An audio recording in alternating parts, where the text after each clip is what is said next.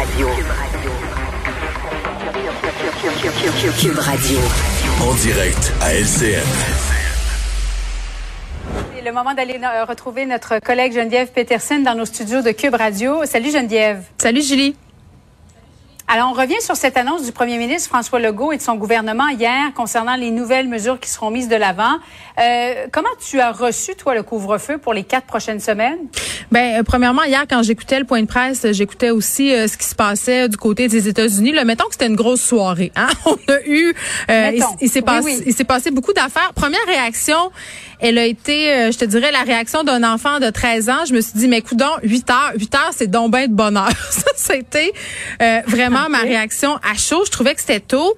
En même temps, puis je le comprends très bien, la raison pour laquelle on fait ça en ce moment, on, on va pas se faire de cachette, c'est pour éviter les rassemblements, euh, les rassemblements dans les maisons privées, parce que c'est ça qui est problématique.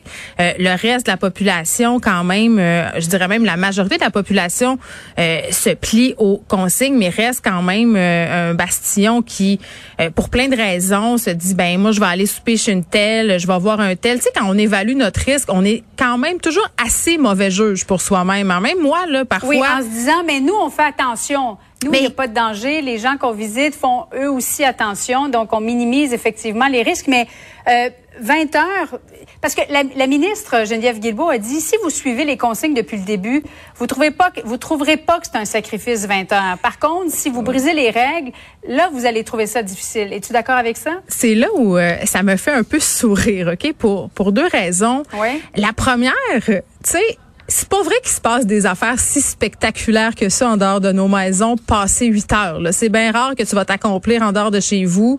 Euh, les gyms sont fermés, tout est fermé. Donc, qu'est-ce que tu vas faire? Mm-hmm. C'est vrai que moi, la première chose, je me disais, les gens qui font du plein air, moi, ça m'arrive souvent de sortir avec mes enfants. Après le souper, on va se prendre une marche, on va se dégourdir, on va au parc, on va glisser. Hein, il y a moins de monde le soir, donc pour la distanciation sociale, c'est plus facile. Mm-hmm. euh, là, je trouvais peut-être que ça relèverait d'un défi supplémentaire. Encore là, tu peux inverser toutes tes affaires repousser ton souper, donner une collation sur l'heure euh, à 5 heures, puis avoir on soupe à 8 heures. Ça, c'est une chose.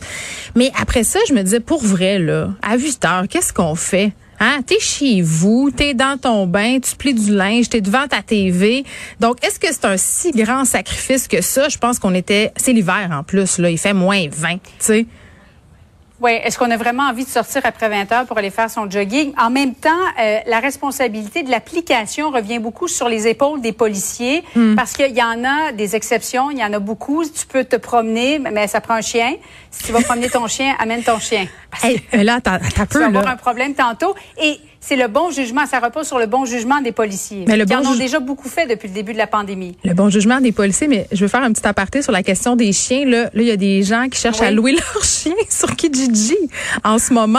Oui, j'ai vu ça aussi. Pour essayer, euh, parce que évidemment, tu vas pouvoir sortir ton chien dans un périmètre d'un kilomètre. Là, on l'a dit, on va le répéter. L'objectif, c'est pas de trouver l'exception puis de se trouver des excuses pour sortir. Là. Je pense qu'on peut tous et toutes vivre notre vie avant 20 heures.